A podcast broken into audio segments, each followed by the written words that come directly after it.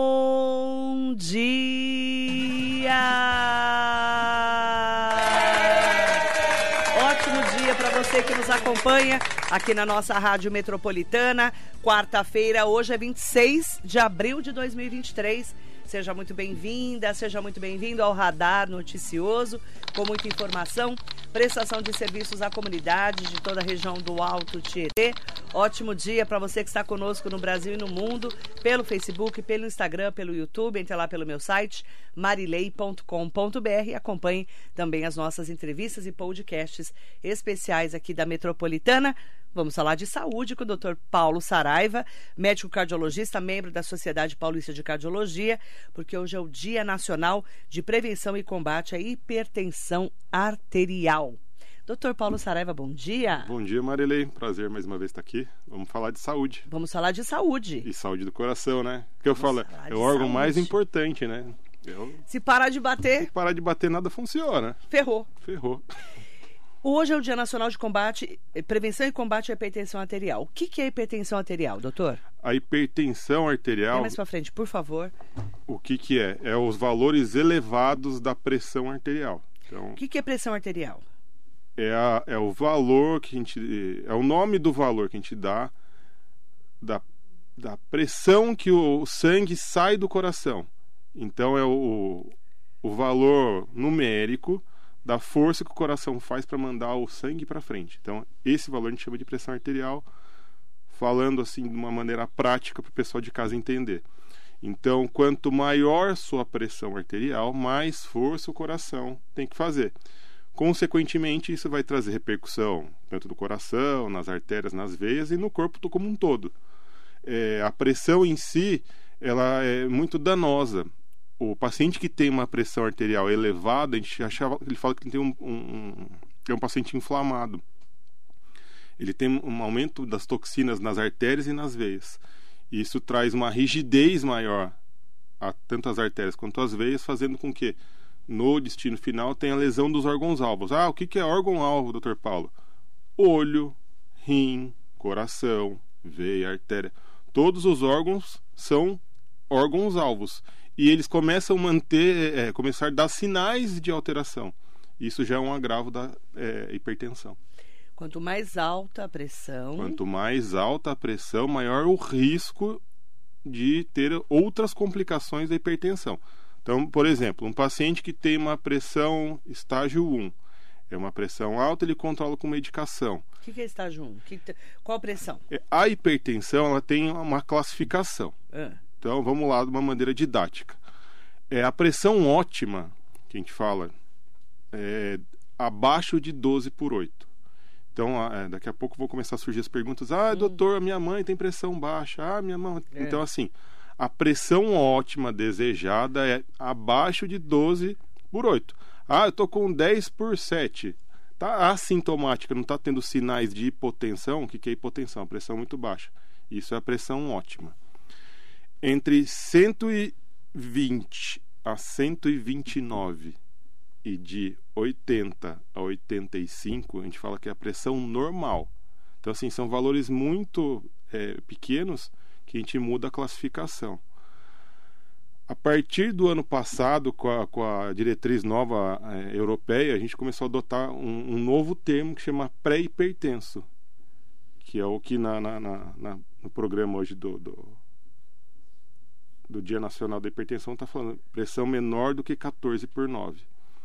Esse 14 por 9, que é do 130 ao 139 da pressão sistólica, que é a pressão máxima, e da pressão mínima de 80 a 89, isso a gente já considera como pré-hipertenso. Então, assim, essa pessoa tem que tomar um cuidado maior e já começar a ter as mudanças, pelo menos de hábito de vida, para ver se não precisa começar com a, com a com a- com- iniciar com a medicação. A gente fala que pressão, a hipertensão é uma doença silenciosa. É uma doença silenciosa. Então, assim, o paciente que está nesse estágio de pré-hipertenso, ele muitas vezes ele não tem sintoma. Ainda tem mais três estágios ainda, que é estágio 1, estágio 2 estágio 3. São assim, cada vai aumentando gradativamente. Que se a gente ficar falando em números, ah, é 15, é, é 16, é 18. Então, assim, quanto maior o estágio, maior a chance de ter complicações. Quanto maior o estágio, mais difícil de se controlar a hipertensão. E muitas vezes esses pacientes que acontecem? Tem sintomas que são é, banais. Ah, eu estou tendo uma vertigem. Ah, eu estou vendo umas formiguinhas, uns raiozinhos. Ah, eu estou tendo zumbido no ouvido. Ah, vou dormir e fico com palpitação. Esses sintomas muitas vezes são descartados pelo paciente e deixa passar. Porque Podem eu... ser sinais. E são sinais. São sinais. Só que assim, a população não tem o hábito de medir, a, a, a aferir a pressão. Então, é, de repente o cara chega no pronto-socorro com um quadro de tosse, vai aferir a pressão, tá lá 18 por 10. o pessoal do pronto-socorro esquece a tosse vai tratar a, a, pressão alta.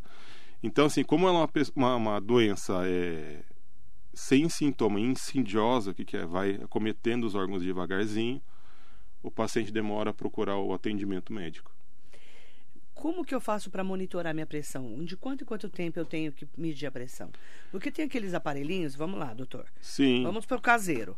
Tem aquele aparelhinho que você compra, né, no, no xingão lá, né? Xing lá no Xing Ling. Que você mede ou no Xing ou na internet, farmácia, farmácia, farmácia, qualquer lugar. Você mede a impressão que dá e cada hora dá, um, dá um, uma pressão. O, o, Não é? Esses aparelhos são imprecisos, esses de pulso, principalmente, esses mais. É, é chato falar os mais baratinhos quanto. Mas enfim, a gente tem que ser. Ô língua, né? É, não, tem que ser realista. Gente, do Xing não funciona, ponto. Até funciona pra gente ter uma, uma ideia. Uma ideia, mas uma não é ideia. é preciso. É, uma ideia. Ah, então, você mediu no Xing Ling, lá tá 18 por 10. Então, assim, procura um aparelho melhor ou vai a um serviço médico para fazer essa ferição. Tá ele serve mais para a gente ter uma ideia. Os aparelhos melhores são os aparelhos de, de braço. Que são mais é, caros. São mais caros. Hoje, hoje nada é tão caro porque tudo o chinês. Se não inventou um melhor, tem Adaptou. um igual. Ou os aparelhos manuais que a gente fala aqui. Daí a pessoa tem que ter uma noção de, de fazer a ferição. Mas são os aparelhos de, de, de, de, de braço que a gente fala para fazer a ferição. Ah, me, me aferiu uma vez, mediu uma vez, está alta. Tem que dar um intervalo e fazer essa aferição de novo. Ah, mais de duas vezes, com intervalo de um a dois dias, com 14 por 9, procura o serviço médico. Porque você já tem que começar a dar uma atenção. Então, o certo é medir, é tentar todos os dias. Traz aqui. Os, os pacientes que já são hipertensos, todo dia. Todo é dia. bom ter um controle. Aqui a gente tem até os parentes, pacientes do Xing. Esse ó, é bom esse ou é esse o, é Xing? Esse é o famoso, ó. É, esse aqui não te não mostra a marca para não fazer o merchan, né? Não, não pagaram pode. nada. Não, porque é ruim mesmo. É assim, é um aparelho antigo. Antigo. Já está danificado. Já, tá, já ó, era. Eu vou até. Joga fora, Leona. De quem que é? Da Leona, né? Da Leona, é claro. Ó, na hora que eu abri aqui, caiu até o resto da pilha, que ele não Que deve nojo. trocar a pilha há muitos anos. Então, assim, é um aparelho trocou, que. trocou. Trocou a pilha. Então, assim, o que acontece? É um aparelho que aí, serve, que serve pra gente ter uma Vamos ideia. Serve Vai ter trazido o seu, o seu, né? É, o meu não. Mas nós medimos. Então, o que acontece? É um aparelho pra gente ter ideia. Porém. Porque a Leona é podre, você sabe, Tira né? o caderno. Tira o caderno. Então, o que que acontece? É um aparelho que a gente serve para ter ideia, mas Hum. provavelmente ele não foi calibrado mais. Então, ele não tem mais um, um, um valor fidedigno do. Não vai dar alta, pelo amor de Deus, Marilei. Já na hora- Pronto. pronto. Não pode falar, pode? Você que sabe, eu- você tem que se entender que você é o cardiologista, que você não aparece lá faz tempo. Não vou nem comentar. Ou se eu infartar, a culpa é sua, hein? Aí ele tá medindo. Tá medindo ou já mediu? É, o aparelho agora deu tudo errado, levantou o braço, mexeu. Não pode mexer? Não, Não pode mexer nem falar? tem que ficar com ele quietinho, agora que ele vai começar a ferir. Não, deu 10 por 7, é isso? Então tá ótimo. Apesar de você ter sumido do consultório, Viu? Mas dá pra ter uma noção. não, não vou falar quanto deu aqui. Tá não, aqui, é- tá errado? Tá bem errado. É. Nossa, não posso falar. Tô com pressão alta aqui, segundo o aparelho. Não. Vou ter que ir pro hospital. Depois a gente conversa sobre esse Vou, assunto. vou pular essa parte. Eu acho que o, o aparelho não tá Não, o fe- aparelho é como você ficou mexendo, provavelmente deu. Deu é, alteração. Então é isso que a gente tava, a gente, tá- a gente fez uma brincadeira aqui, mas é isso. O paciente, muitas vezes em casa, não, não vai aferir a pressão Do jeito do certo. jeito certo. Então ele chega Como não medir, a- não, como não aferir a pressão? Eu já fiz. É, então ele chega Ensinamos. desesperado lá e a pressão às vezes não está tão alta quanto E estaria esse em casa. aparelho, você falou, é um aparelho antigo e que não está, às vezes, calibrado. É, a calibração a gente pede pelo menos de seis a cada seis meses ou pelo menos uma vez ao ano. É. O pessoal de casa provavelmente não faz isso. Não. Então é manter o controle mesmo. E é o que a gente co- conversou aqui outras vezes a gente já falou. São doenças silenciosas. Então, mas aí vamos lá. Eu tô com. A partir de quantos anos eu tenho que me preocupar com a pressão? A pressão acomete todas as faixas etárias. Todas. Criança, adolescente, adulto jovem e principalmente o idoso. É comum você ver criança com pressão alta? Não, não é comum. Então, assim, são Mas casos. pode acontecer. Pode acontecer, são casos específicos. Então, assim, na rotina do pediatra também é orientado que faça a ferição da pressão nos adolescentes. Hoje em dia, a gente vê que as doenças cardiológicas vêm cada vez mais é, abaixando a faixa etária. Então, adolescentes hoje também têm a- a- apresentado muita hipertensão, principalmente decorrência da obesidade. Os adultos jovens, obesidade, estresse, o dia a Por que, que dia. a obesidade dá pressão alta? A própria hipertensão já é uma doença inflamatória. A obesidade também é uma doença inflamatória. Quanto maior a circunferência abdominal, maior a chance do paciente apresentar é, é doença hipertensiva. Então, assim, nas mulheres, circunferência abdominal acima de 88 e nos homens acima de 102. Então, isso já liga um sinal de, de alarme para a gente, para a gente fazer um controle maior desse paciente. Por que a circunferência abdominal? A gente fala que é a gordura escura, que é a gordura intra, intraabdominal, que é entre os órgãos. Isso é um, é um risco muito grande para o paciente. Então, a, a doença hipertensiva, a obesidade, a- o colesterol, a diabetes, elas sempre andam ali, sempre juntas. Ah, necessariamente um paciente que tem hipertensão vai ter diabetes? Não. Mas muitas vezes essas doenças andam pareias. Eu tenho que medir a pressão, então, todos os dias? Pacientes que são acometidos pela hipertensão arterial todos os dias. Paciente que não tem hipertensão Mas que acha que pode ter. pode ter pelo menos uma vez por semana, uma vez ao mês. Se você não tem hipertensão, não tem porque você ficar fazendo esse controle rigoroso como os outros pacientes que têm. Mas uma vez por mês, uma vez por semana, se você tem um aparelho em casa, tem como fazer essa ferição, é um exame tão rápido, é um, é um exame que pode dar um diagnóstico tão importante que não tem por que negligenciar. Então, como prevenir a hipertensão? Daí são aquela aquela con- conversa. aquela conversa que a gente sempre brinca aqui é o sono é muito importante, alimentação, atividade física, tabagismo, é, Bebida. bebida alcoólica. Esse, esses são os, os Tudo grandes que a gente gosta de os fazer, grandes né? pilares, assim, e o que todo mundo fala, ah, é, são as coisas mais fáceis de fazer. A mudança de estilo de vida de um paciente, muitas vezes, para ele é a coisa mais difícil de se fazer. Mudança de estilo de vida. Vamos lá. A pessoa fuma, para de fumar. A pessoa Bebe, bebe, para, de, beber. O paciente não faz atividade. Sedentário. paciente não faz atividade física, como que você vai convencer o cara a fazer? O que, que é atividade física? Se eu der uma caminhada em volta do quarteirão, tá bom? Por dia? Claro Já ajuda? que não. Não. É Claro que não. Então, assim, para sua felicidade, o quarteirão Por da sua. eu não vou no médico. O seu quar- quarteirão da sua casa não é tão grande, então assim, Não adianta. o que é preconizado é os 150 minutos por semana. 150 minutos por semana dá quantos minutos Se a por gente dia? dividir por, Eu não sei por fazer 5, é 30. 30 não, é 30. 30 minutos. 30 minutos. Por, a cada cinco. Pelo menos por nos dias de 5 semana. dias. É. Ou 75 minutos de atividade intensa três vezes por semana. Tá? Isso é o mínimo. O que é o ideal? Ideal. 300 minutos por Nossa. semana. Tá? Então, é, isso é o que é preconizado hoje. Mas eu- se eu fizer uma caminhada de 30 minutos por dia, Já está ajudando. Eu, Já eu ajuda. brinco com os pacientes, qualquer atividade física que você começar a é fazer melhor do que nada. em qualquer período da vida, isso que eu deixo importante. Ah, meu pai tem 80 anos, ele vai começar a fazer uma caminhada, ele pode fazer uma academia. Em qualquer momento da sua vida, isso vai te trazer benefício. Só que você tem que fazer um exame. Tem que fazer o exame. E é claro, esses pacientes que têm uma, uma- as patologias têm que ser assistidos por um educador físico para evitar lesão. Porque muitas vezes o paciente vai para academia, primeiro, primeiro dia ele quer fazer 30 minutos de esteira, ele não fazia nem 5 minutos andando dentro de casa. Tem que respeitar o corpo. Então tem que respeitar o corpo e as limitações, porque daí você acaba trocando é, o que você estava em busca de saúde, está trazendo mais problema com lesões.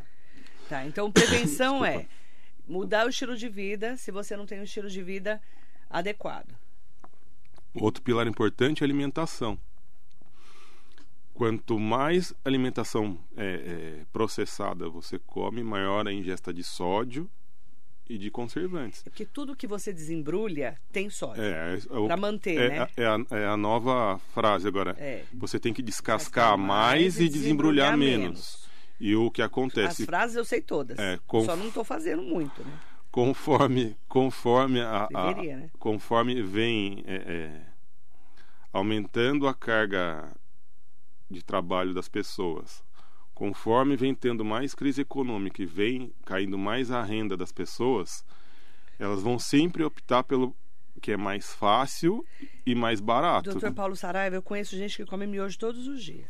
Miojo é um veneno, é um macarrão com carboidrato simples, processado, eles fritam. É, não, calma, eu tô falando, Ah, eu não cheguei chegou no pó. Calma, gente. Eles- Pó não é cocaína, É. não. É, o- é, o, co- é, o, é o pó do. Eles do miojo. fritam aquilo, seca aquilo, daí põe dentro de um plástico e pega um sachêzinho com tudo de veneno que você olhar ali, embrulha e põe dentro. Daí o pessoal, nossa, eu como miojo porque eu não tô com fome, eu vou lá e faço um miojinho.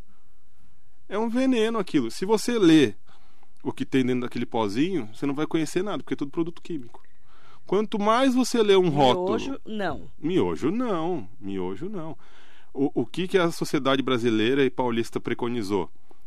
É um sachêzinho de, de, Daquele de, que. de 5 miligramas, aquele que vai em- Por dia. por dia. Então, assim, não é aquele que você abre e põe na comida. Você tem que contar com o sal que já foi na preparação da comida. Sabe quantos? Todo mundo come a mais. então. Sabe quantos daquele o- brasileiro come por dia? Arredondando, são três.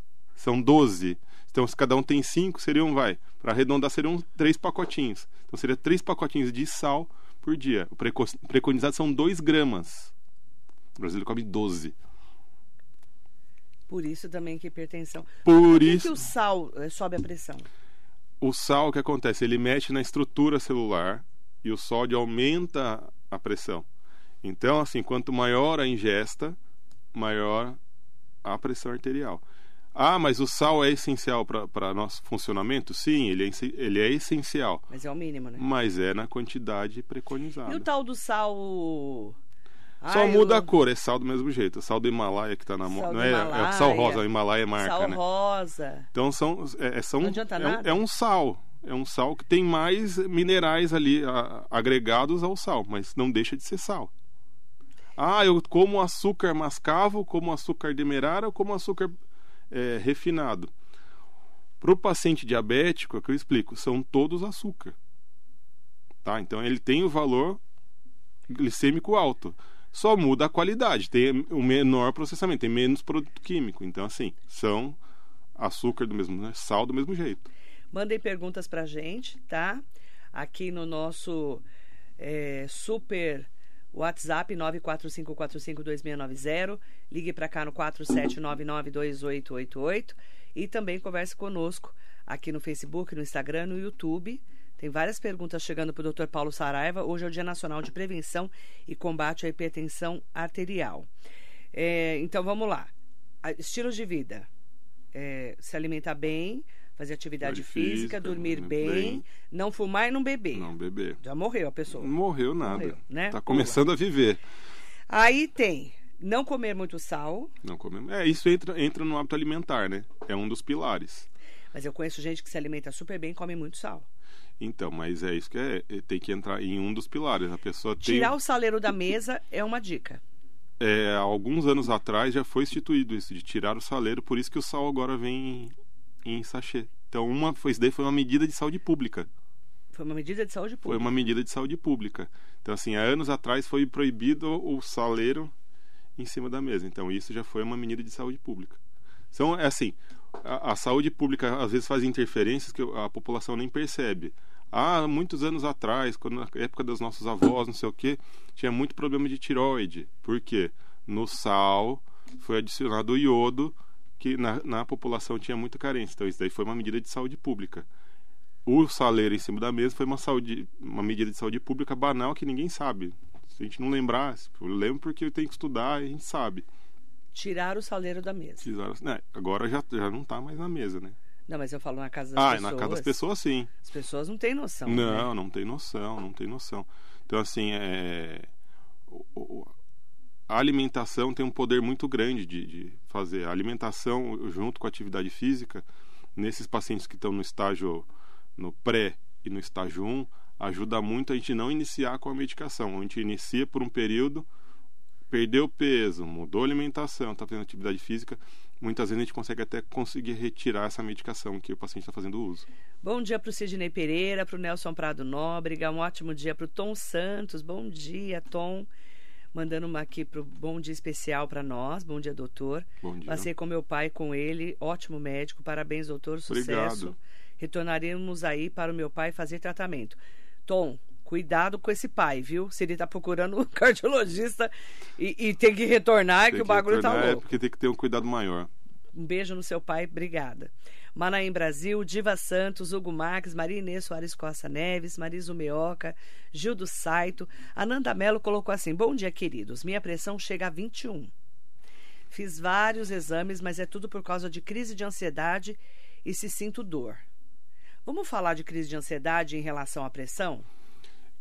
A, a, a, crise de ansiedade pode fazer com que esses pacientes que já tenham um fator é, hereditário, que a gente nem esqueceu até de falar do fator hereditário na hipertensão, comece a desencadear a hipertensão. Uma pressão de 20 por 10, eu acredito que não seja só ansiedade. Eu acho que é, é, é Nanda, é bom que você procure um médico com prioridade. É, Nanda. Porque assim, tudo bem você ter uma crise de ansiedade, sua pressão chegar a valores elevados, você chegar no pronto-socorro, fazer uma medicação ansiolítica, ela baixar. Mas com essa frequência de ficar com essa pressão sempre muito alta, acaba fazendo lesão dos órgãos-alvos que a gente falou lá no comecinho da, da entrevista. Ah, então é perigoso. Isso, é muito perigoso. Então tem que tomar um cuidado maior aí. Fala do fator hereditário. É, além dos cinco pilares que a gente falou, eu esqueci de falar do principal, que é o fator hereditário. Então, esses fatores, é, é, esses cinco pilares que a gente falou, começam a desencadear o problema e ativam o fator hereditário. O fator hereditário é muito importante na doença hipertensiva. Então, seu pai tem hipertensão, sua mãe tem hipertensão, você tem uma 60% de chance de depois dos 50 anos se apresentar hipertensão se você não cuidar dos cinco fatores extra hereditários. Então, assim, a gente cuida do que a gente pode é, mudar para não ativar o fator hereditário. Ah, eu ativei o fator hereditário, eu consigo desativar? Algumas vezes sim, muitas vezes não. Um, um, um, fato importante que nesses três anos que passou aí, a gente veio aqui falar quantas vezes do Covid. O Covid agora também entrou de um dos fatores externos para ativação de hipertensão. É, eu tenho várias pessoas que eu conheço que começaram a ter hipertensão depois da Covid. Após a Covid. Por quê, doutor? Como a Covid é uma doença inflamatória, ela atinge órgãos-alvos, inclusive o coração, as pessoas acabaram desenvolvendo a hipertensão. Então, a, a hipertensão, as doenças cardiológicas entraram no rol das doenças do pós-Covid. Uhum. Então, no pós-Covid, a gente dá um cuidado importante para o pulmão, um cuidado importante para o coração, um cuidado importante para o cérebro. Até mesmo o Bucô veio aqui falar no, no, com o andar da doença, começou a ter comprometimento do, em pacientes com problema de visão. Eu quero aproveitar para mandar um bom dia especial também para Mariana Carvalho, para Maria Roque, para Ellen Gomes. É, Ellen Gomes, bom dia, Marilei, bom dia, doutor Paulo Saraiva. Eu comia muito miojo um ano atrás. Parei agora como melhor. Fui comer com um esses dias, depois de muito tempo, e passei mal. Acho que o meu corpo desacostumou. Glória a Deus que ele desacostumou. Ainda bem, né?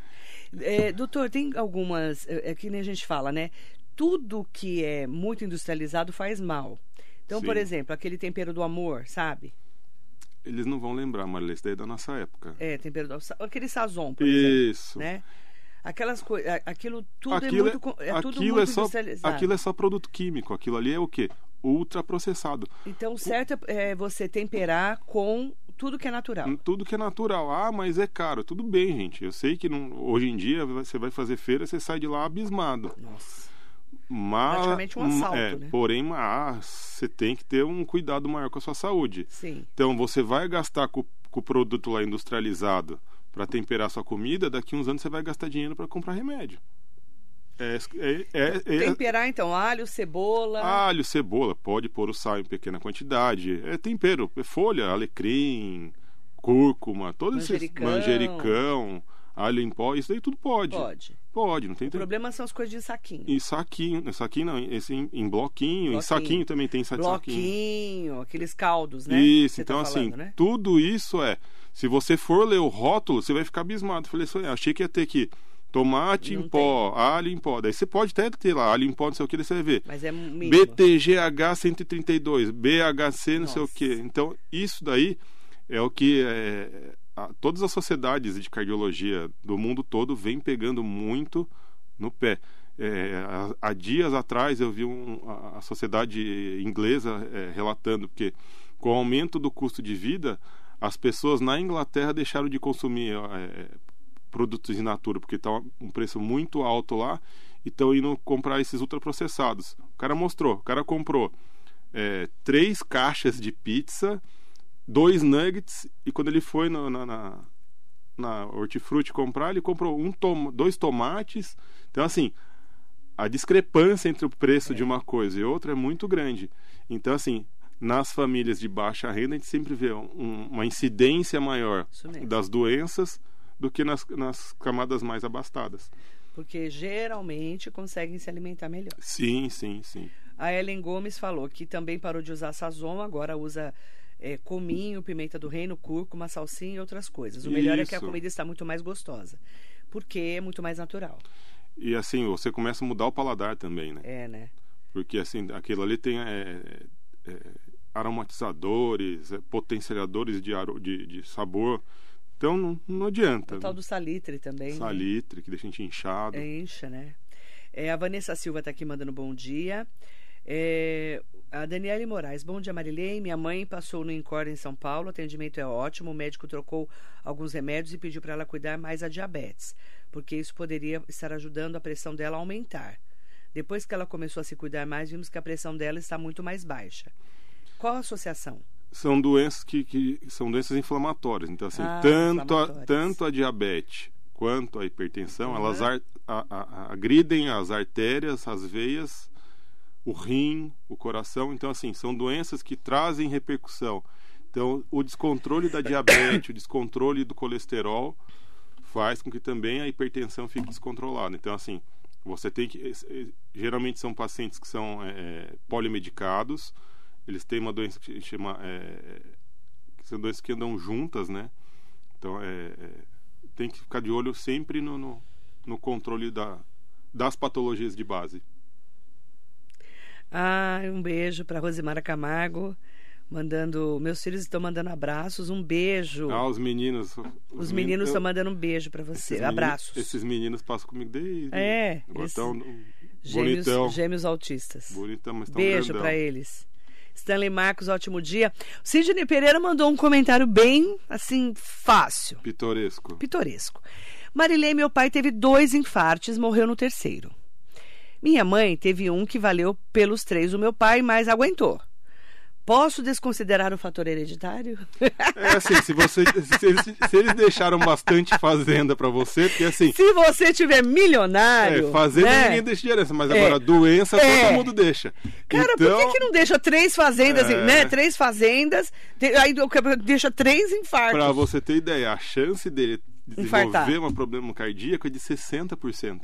Se fosse só o pai ou só a mãe, é Ô, ô, 30%. Sidney, Então, Sidney, eu acho que é bom eu acho melhor você se cuidar. ligar lá no consultório pra gente bater um papo. É, o bagulho tá louco pro seu lado. É, toma cuidado. Ó, meu pai era hipertenso, renal, crônico, minha mãe renal crônica, hipertensa, diabética e os dois eram cardíacos.